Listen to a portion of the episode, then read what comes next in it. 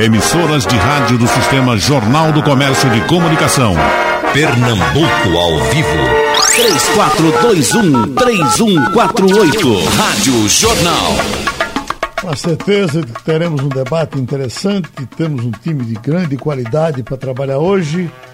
Professor José Nivaldo Júnior, historiador acadêmico, médico Aurélio Molina, acadêmico de medicina, eh, e o doutor Silvio Ferreira, psicólogo que conhece bem a mente humana. Porque vem essa pergunta com esses movimentos acontecendo agora nos Estados Unidos e de repente ele pipoca em outro país, vai num canto, vai no outro, e você vai dizer, bom, é porque a comunicação hoje é ampla, o que acontece num canto é visto no outro e as pessoas copiam.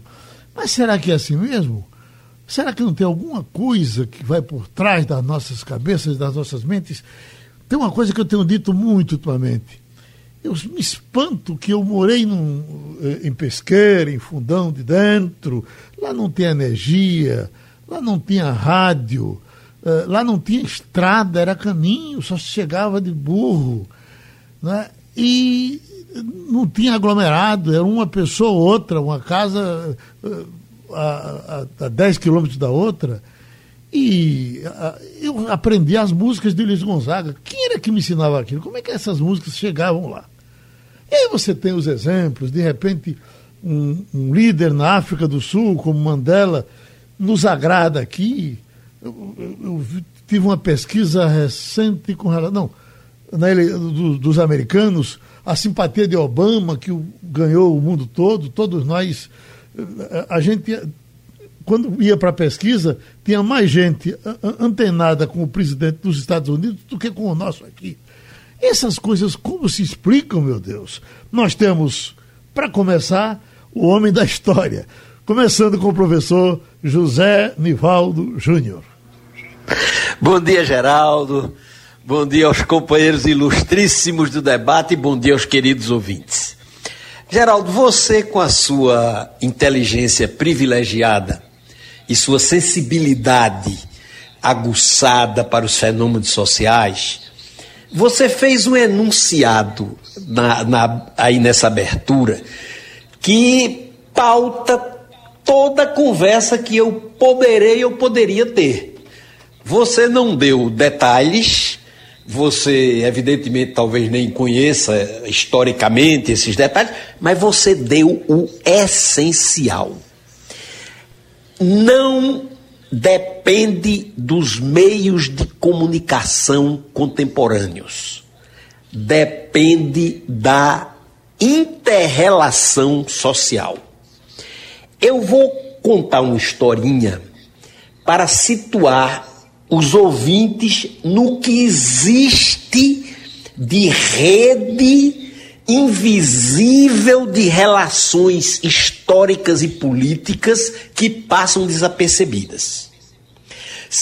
Eu já fiz um estudo sobre isso, não tenho agora de cabeça todas as informações.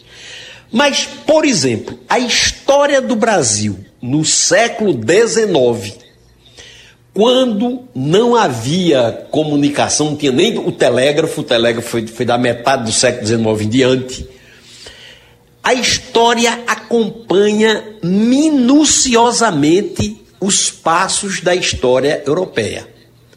Se você vê, por exemplo, se você coloca o mapa dos movimentos sociais que aconteceram em Pernambuco, sociais e políticos, 1815 a 1817, a Europa estava vivendo uma ebulição liberal essa ebulição liberal se refletiu na Revolução Pernambucana de 1817. Em 1824, quando aconteceu a Confederação do Equador, em Pernambuco, a Europa vivia outra fase de turbulência, outra fase de ebulição.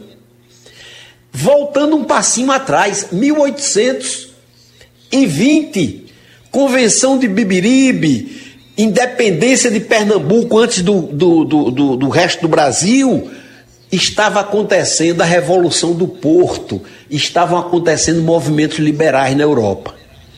1848, a Revolução Praieira, em Pernambuco, tão bem estudada pelo mestre, saudoso mestre Amaro Quintas. É, quando estava acontecendo a Revolução Praieira, estavam acontecendo os movimentos sociais mais profundos da Europa. Não é por coincidência que o Manifesto Comunista é de 1848 e a Revolução Praieira é de 1848-49. Então, há uma conexão invisível. E essa conexão é decorrente de quê? É decorrente do instinto da política que existe dentro de cada ser humano. E as multidões, para entrar no tema do debate, as multidões são formadas por seres humanos. Uma multidão não é uma coisa abstrata. Uma multidão é uma soma de seres humanos. Essa soma não dá uma soma dos pensamentos individuais. Essa soma cria um outro sentimento e uma outra emoção. Uma coisa, por exemplo, um exemplo, é você estar sozinho, como eu estou agora, nesse momento, né? Outra coisa é você estar no meio de uma assembleia, com várias pessoas, com aquela emoção, com aquele calor.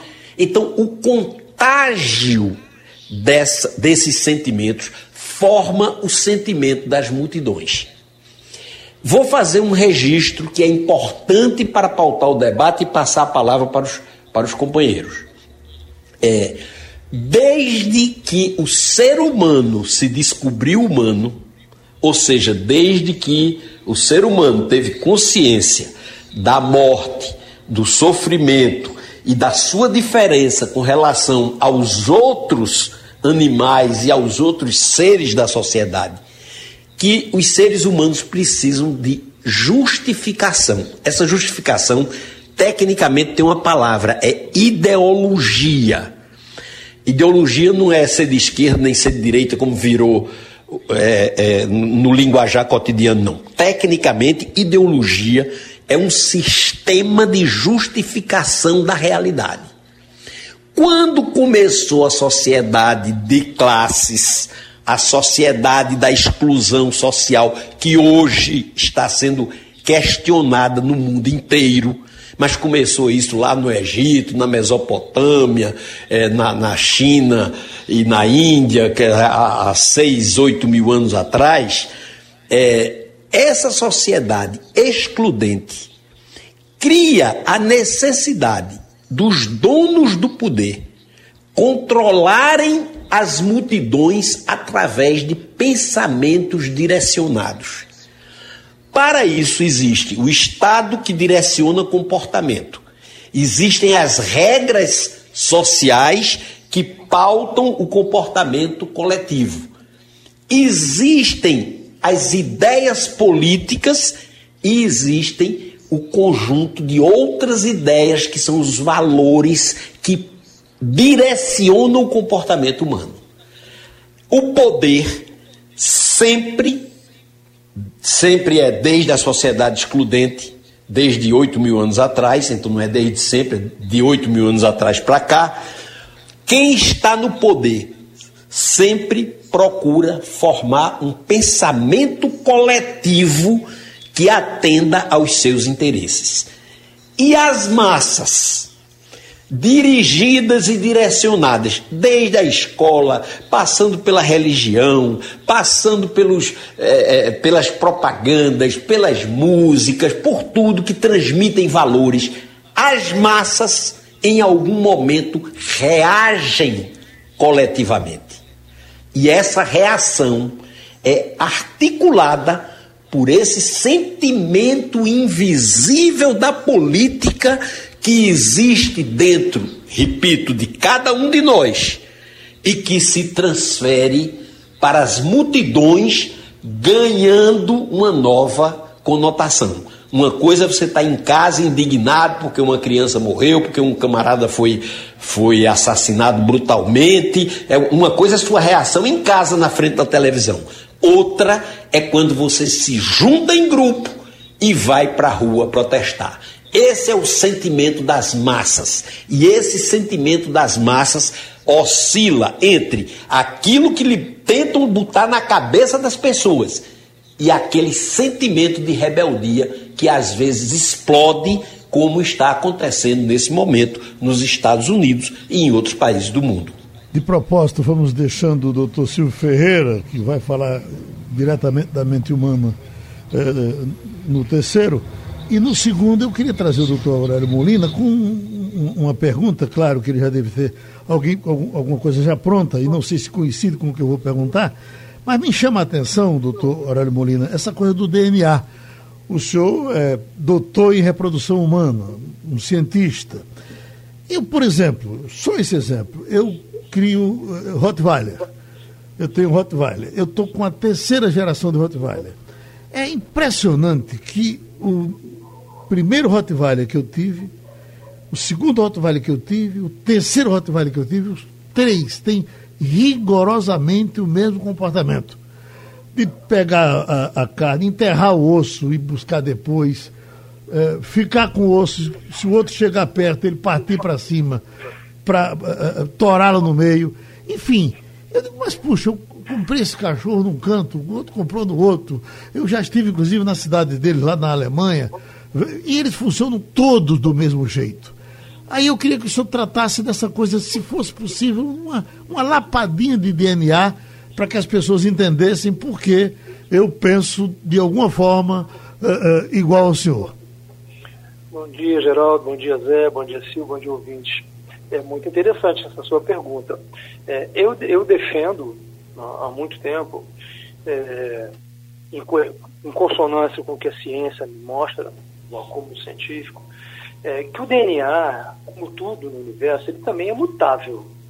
É, o, o, DNA expressa um acúmulo de informações é, que na caminhada, na caminhada dos, dos seres, é, daqueles seres que possuem um código genético, né, ele vai também se adaptando tá, àquela realidade no sentido evolutivo, com como esse ser pode interagir com aquela realidade que o circunda. Isso vem a, é um acúmulo de bilhões de anos, mas ele se modifica.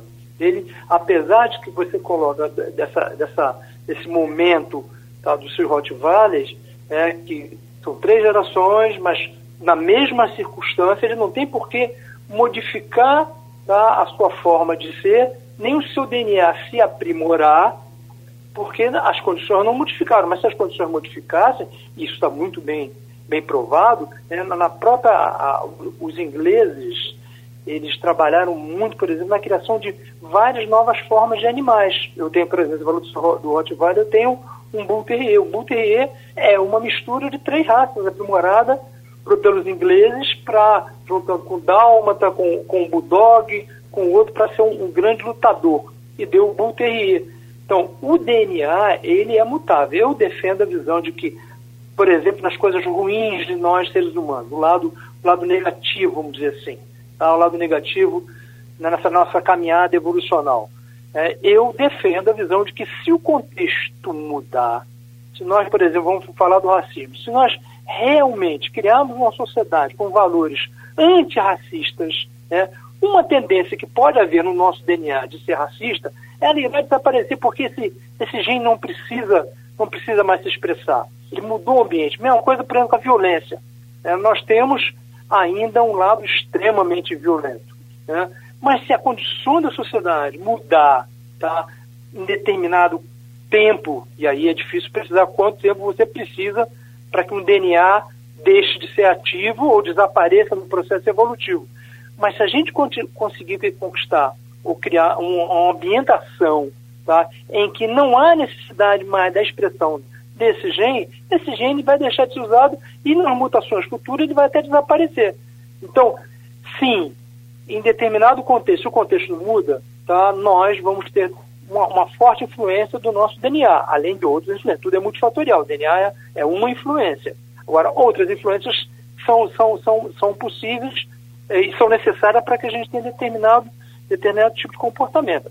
Agora, você, é, é, nesse momento, eu acho que, e Zé colou e Silvio vai colocar também muito, eu acho que é, a, a ciência demonstra que a, o comportamento humano, a mente humana, tá, com esse contexto, e aí dando um gancho para a sua, sua colocação, com esse DNA, né, nesse momento a mente humana, tá, se utilizadas as, as estratégias corretas, o comportamento humano pode sim ser manipulado, infelizmente. É isso que a gente tem visto hoje aumentado muito pelo potencial das tecnologias de informação e comunicação, tá? mas a gente tem visto muito, tá? com brilhantismo negativo, mal, mas com brilhantismo com a questão das fake news, com a questão das pós-verdades, né?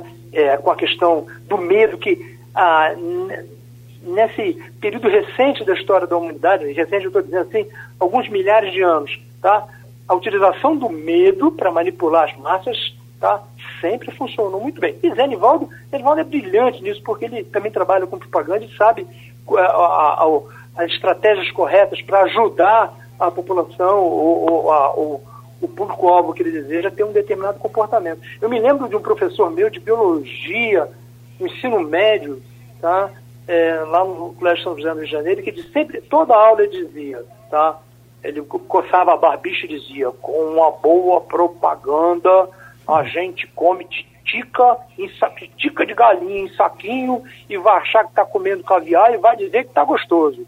Então, nesse momento, com o nosso DNA presente, a ciência nos demonstra que as estratégias tá, bem organizadas podem se ajudar a, a manipular o comportamento de massa. Além de todas as outras coisas que o Zé Nival já colocou muito interessante e tenho certeza que vai colocar. Cláudio de Holanda Cavalcante, parabenizando o professor Zé Nivaldo, mandando um abraço para ele. Muitas questões aqui em cima da, da tese de Rousseau, que o homem é um produto do meio, certamente os nossos debatedores fala, falarão disso, mas trazendo agora o professor Silvio Ferreira para tratar da cabeça da multidão, e aí deixa ele à vontade. Professor Silvio. Bom dia, Geraldo. Bom, Bom dia, dia, meus colegas de debate, Zé Edivaldo, Molina, satisfação outra vez participar deste mesmo debate com debatedores tão, tão preciosos. Mas o que eu gostaria de dizer inicialmente é que eu acho que o mundo atual, o mundo globalizado, esse mundo que um dos autores contemporâneos mais expressivos chamou de sociedade líquida, o mundo digital, ele influencia enormemente o comportamento das massas. Essa é uma consideração que eu acho, que eu sinto e algumas literaturas que eu já li me dizem que é assim. Naquela história de que uma borboleta bate as asas lá na Ásia e aqui a gente sente os efeitos na forma de um furacão. O mundo é um mundo interligado, o mundo é um mundo em rede e esse mundo em rede tem características, características que formam, a princípio, uma multidão solitária, solitária no sentido da virtualidade, mas que, por circunstâncias quaisquer, essa multidão pode ir para o meio da rua, incorporada naquilo que são seus princípios e movidas pelas suas atitudes, já que elas são feitas de carne e osso. O que é que acontece em rede? Em rede as pessoas não podem ficar sem voz elas têm que ter voz. E não importa que direção a voz, a voz delas siga, elas têm que ter o sentido de uma certeza. Elas têm que ter o princípio de uma convicção. Não há dúvidas, não há diálogo, elas não debatem, elas se degladiam, elas têm que mostrar ao mundo que elas existem a partir de um ponto de vista ou de uma certeza firmada, quer essa certeza ou ponto de vista tenha consistência ou não. E o que é que eu posso dizer a partir disso agora em relação a essa multidão concreta e de carne e osso? Eu vou, eu vou me, me, me basear num texto de Freud, de 1921, chamado Análise do, do é, a análise do, do eu e a psicologia das massas, em que ele diz que uma coisa é o homem individual, tal como o professor e historiador José Nivaldo Júnior estava dizendo. Uma coisa é o homem individual. O homem individual é um homem que se coloca diante de si do mundo com os seus limites. É um homem que busca as certezas, mas ele carrega consigo na individualidade, lá no fundo, as suas dúvidas. O homem individual é o homem que hesita. O homem individual é o homem que abre mão de, daquilo que são algumas das suas convicções, ou mesmo convicções mais profundas, e passa ou poderá passar a adotar outras convicções diferentes das suas. Ele lida com ele mesmo, ele presta é, conta a si próprio, e o que faz desse homem individual existir na relação com os outros homens do mundo é o seu caráter maleável. Por mais que alguém seja rígido, há um princípio de maleabilidade que governa a vida dos homens individuais. Quando esses homens individuais passam a agir em conjunto e em massa, diz Freud que essa individualidade, esse espírito individual, tudo que o caracterizava, vai para o espaço e onde havia racionalidade e dúvida, vai haver irracionalidade e certeza convicção absoluta. Nós abrimos mão de nós para formarmos um conjunto onde nos dissolvemos e o princípio agora é um outro, bastante diferente de mim. É, na prática coletiva do comportamento das massas, aquilo que eu era antes de me incorporar e participar delas, das massas, poderá até ser negado. Se eu sou incapaz, por exemplo, de cometer um ato de violência ou agressividade na minha vida individual, comportando-me em massa no meio da multidão, eu posso ser absolutamente violento, posso ser agressivo, posso levar é, é, comportamentos ao mundo de caráter destrutivo, posso arruinar tudo, sair feito um vândalo ensandecido, é, destruindo tudo à minha frente ou à minha volta, possa até matar se nunca eu pensei em fazê-lo ou se na minha vida individual, como uma pessoa autocontrolada, eu perca essa capacidade de controle e em nome de um espírito comum como espírito coletivo, eu deixo de ser eu, passo a ser esse espírito coletivo e sigo o que ele está determinando, o que ele está mandando, é, acometido de um efeito hipnótico a partir desses dessas ações coletivas geradas pela massa.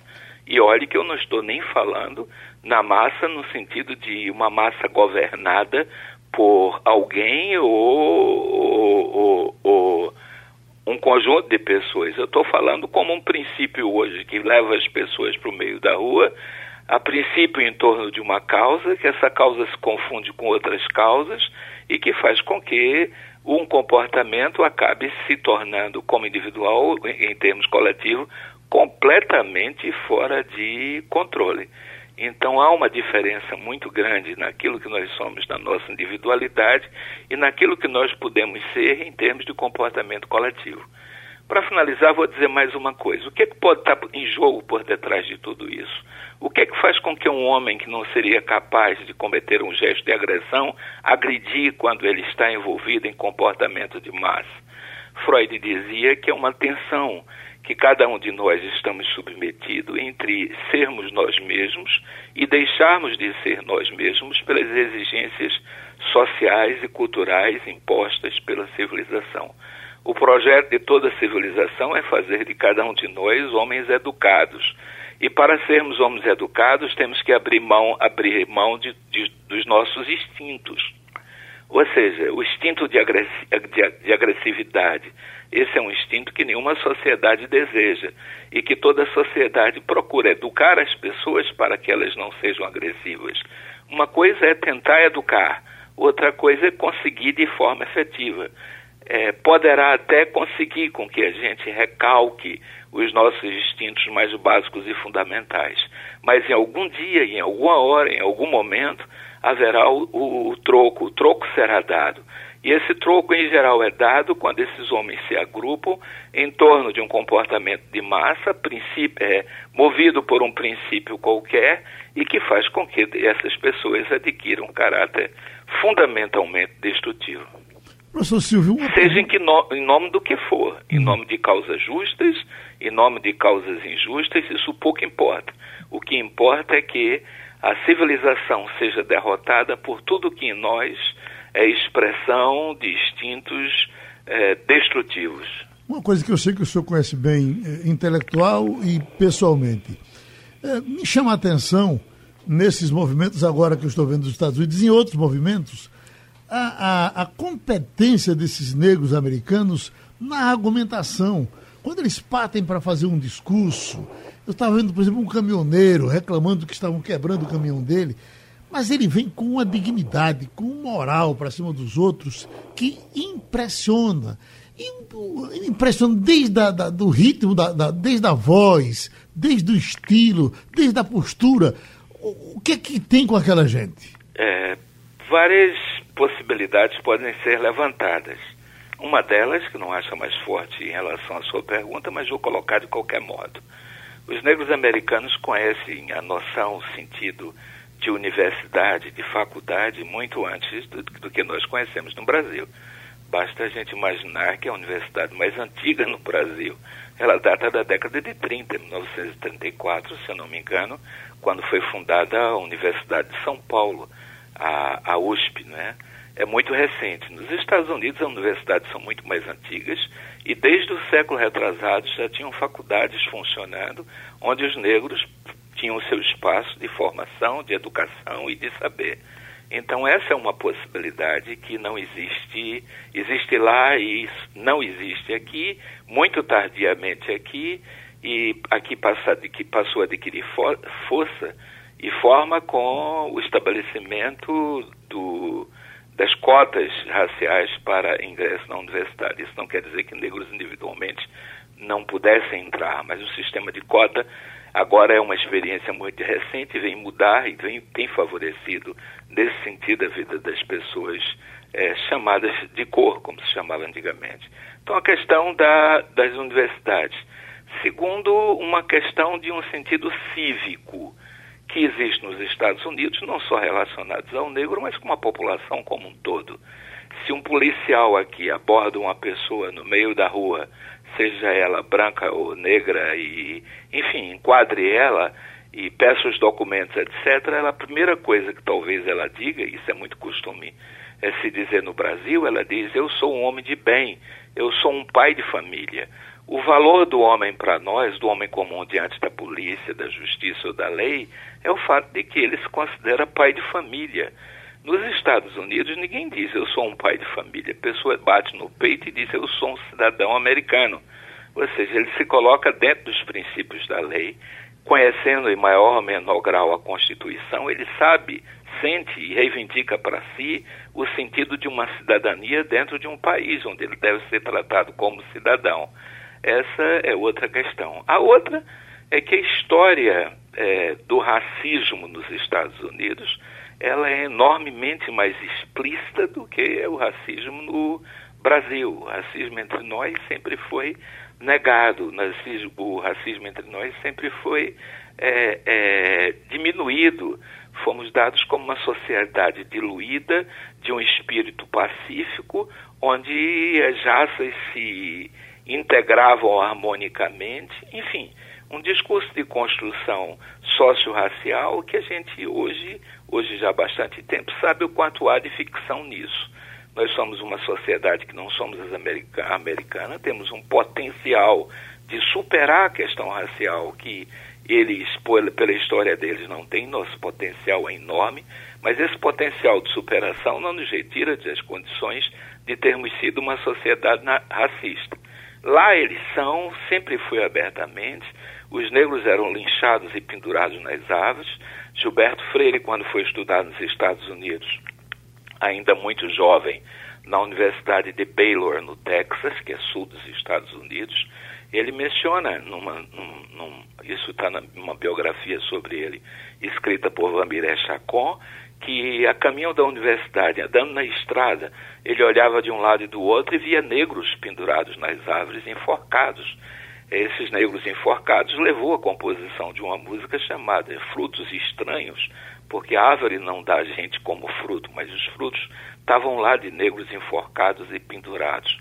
Então, um conjunto de elementos fazem com que esse negro tenha uma capacidade expressiva que passa pela escolaridade, é, tenha uma capacidade expressiva porque para negros ou brancos eles são é, criados dentro é, de um sentimento e um espírito de cidadania e uma capacidade de luta é, firmada e formada dentro do espírito democrático que nós não conhecemos no Brasil em relação à população negra.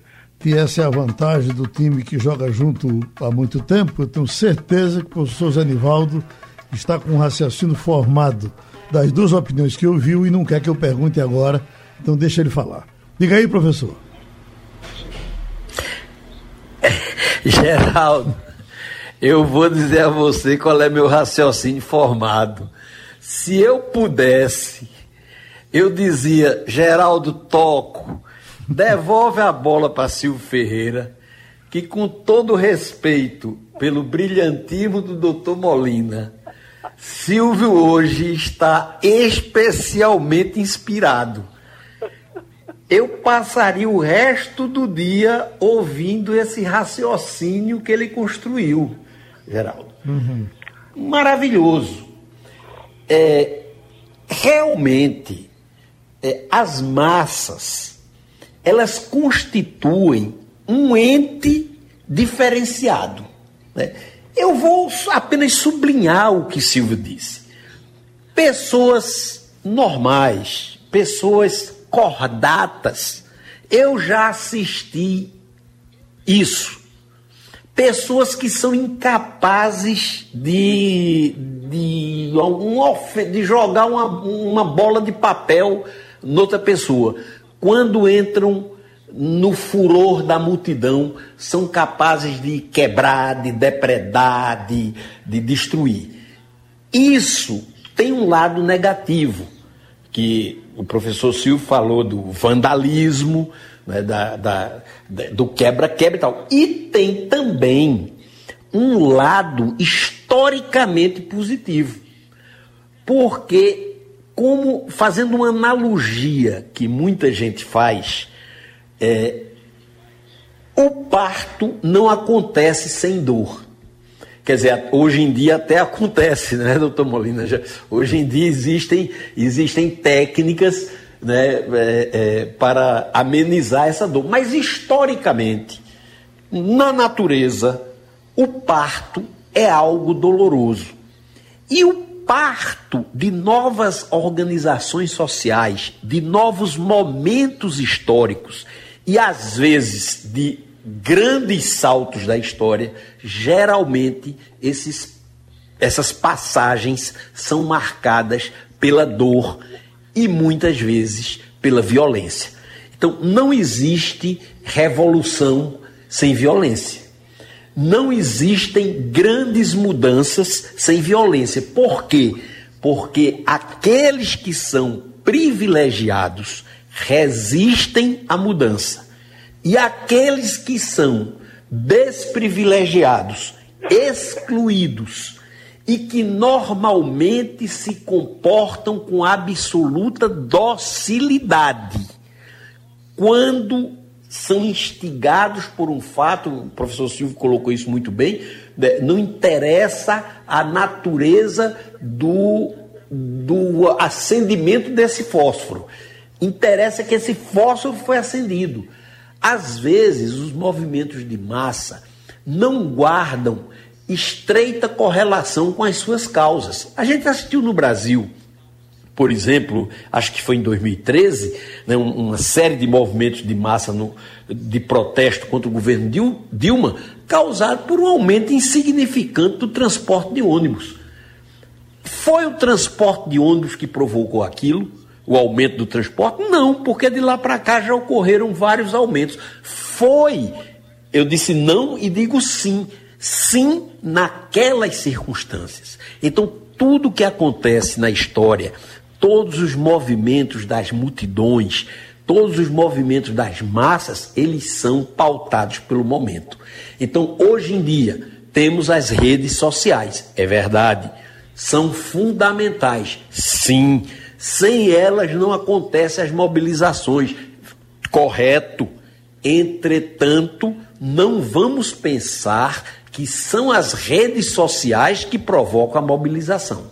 As redes sociais são apenas o instrumento contemporâneo dessas mobilizações, porque as sociedades se mobilizam para mudar e não se mobilizam isoladamente. Volto a dizer, os fenômenos históricos, eles acontecem quase que simultaneamente, com rede social ou sem rede social. É, por uma questão de instinto político, por uma questão de motivação política. Enquanto o professor Silvio e o professor e o doutor Aurélio falavam, eu lembrava de mais um exemplo que é inquestionável. 1789. O que é que lembra para qualquer aluno de, de, de, que já aprendeu história? Revolução Francesa. O que é que lembra para qualquer aluno brasileiro que já aprendeu história? Inconfidência Mineira. Então, existe uma correlação do ambiente histórico com os fatos históricos. Eles se refletem de acordo com a realidade. Naquele ano, as multidões iam para a rua na França derrubar a Bastilha. No Brasil, as pessoas não, não existiam massas, não existiam multidões, mas existiam movimentos visando a quebra do sistema colonial, que naquele momento, para o Brasil, representava mais ou menos a derrubada da burguesia, aliás, a derrubada da nobreza pela burguesia na França. Então, em síntese, Geraldo, existem movimentos articulados por fios invisíveis que são mais fortes. Aquilo que o professor Aurélio falou, o doutor Aurélio falou, eu, eu queria até comentar. Né? O, o professor dizia: você, você, pela propaganda, come até titica de galinha. Eu não acho que seja assim. Eu acho que a propaganda, e, e nós dois, de certo modo, Geraldo, somos é, publicitários a vida inteira, né? É, eu acho que a propaganda ela, ela, ela dirige comportamentos, sim, ela provoca é, desejos, movimentos sociais, sim. Eu já, já ao longo da minha, da minha trajetória, poderia citar 500, 500 é muito, mas pelo menos 50 exemplos assim de, de direcionamento de comportamento fantástico. Mas isso não é pela força da propaganda, é pela combinação da mensagem com o sentimento. Então você pode fazer a propaganda mais bem feita que você fizer, se estiver contra o sentimento das massas, contra o sentimento da sociedade, contra o desejo das pessoas, aquilo não vai funcionar. A propaganda funciona quando está combinada com desejos e necessidades. E os desejos e as necessidades políticas das massas nem sempre são entendidas no primeiro momento, nem sempre são decodificadas no primeiro momento. Às vezes, a gente só vai entender as coisas com o passar do tempo, e para isso existe a história e para isso existem os historiadores. E para isso eu estou aqui respondendo a sua pergunta, mas doido para voltar a palavra para doutor Molina e para doutor Silvio. Doutor Molina, eu, o ouvido vai me matar se os senhores não tratarem aqui de se o homem é, na verdade, um produto do meio. Ah, é, como diz, tudo está interligado, tudo é, um grande, tudo é um grande sistema, tudo é uma grande teia tudo é multifatorial. É, esse é, é, o, é, o, atual paradigma científico, é uma visão holística da, da, da, realidade, né? Da realidade visível, porque você tem a realidade invisível, que a ciência comprova também, e que tem relação com a realidade visível, palpável e mensurável. É muito mais complexo e muito mais bonito. É, mas sim, tem aquela máxima, né? Eu sou eu e as minhas circunstâncias de Ortega y Gasset, é um filósofo espanhol. É, se eu mudo, se eu mudo a circunstância, eu mudo, eu mudo a mim. Né? Então essa relação entre não só o DNA, mas o, a epigenética e a genética, elas estão sempre relacionadas. Essas duas coisas, o homem é também, claro. E como eu disse, é, volto a afirmar, o DNA também é um produto do meio e vice-versa. Essa relação é, dialética entre o, o, DNA e o meio, é para mim é, é, muito claro, muito importante. Por isso eu sou, sou muito confiante na, na, na, evolução da humanidade. Aquele, aquele nosso querido ator que cometeu suicídio e disse que a humanidade não deu certo, né, eu, eu, discordo dele, que acha que ainda não deu certo, vai dar certo, é um processo evolutivo. Se a gente conseguir fazer com que o meio seja mais propício para que a gente evolua, esses instintos que, que o professor Silvio colocou, é, uma tendência a desaparecer. A gente, a gente já mudou muito, o ser humano, o Homo sapiens já mudou muito, e a gente vai mudar muito mais ainda. E a gente vai evoluir, e a gente pode acelerar esse processo evolutivo. Agora, é, é, você, o meio, como você falou, o meu meio. Um dos maiores exemplos que eu vejo, é, que Silvio colocou e que e, e quiser também, é, Danival passou, passou rapidamente, um exemplo palpável de como a gente tem que tomar muito cuidado com o comportamento de massa é no jogo de futebol. Quando você vai ao estádio, quando você entra na galera, no meio da torcida, você tem, você muda suas atitudes, você muda o comportamento palpável, é visível para qualquer um. Então, esse, essa, essa psicologia de massa, esse, esse, todo esse, essa influência que a massa é, pode, é, pode causar em você, ela é palpável vista claramente no, no, jogo de futebol. Né?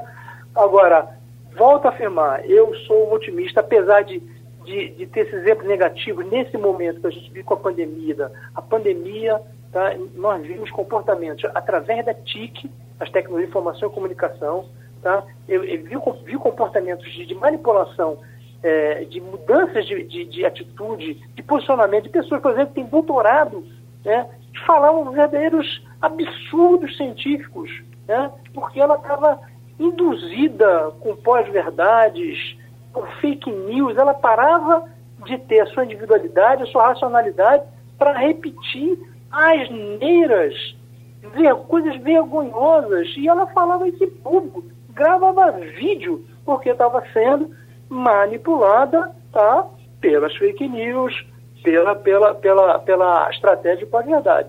Então a gente tem que estar muito atento, tá, como o Silvio colocou, como, como o Nivaldo colocou, tá, que a sua, a sua postura, as suas atitudes, as, as suas ações podem ser sim manipuladas através de estratégias muito bem feitas, como ocorreu, infelizmente, durante essa tragédia que foi essa pandemia do Covid. Eu e professor Silvio Ferreira somos do mesmo meio. Nós somos orgulhosamente de água fria.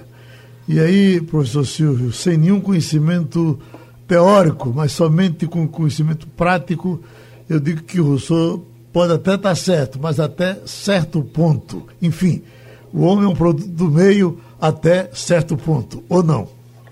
Até certo ponto, sim. Seguramente é, porque se ninguém se faz sozinho, né? O homem é uma ilha para se fazer e se construir isoladamente a parte da relação com os outros homens.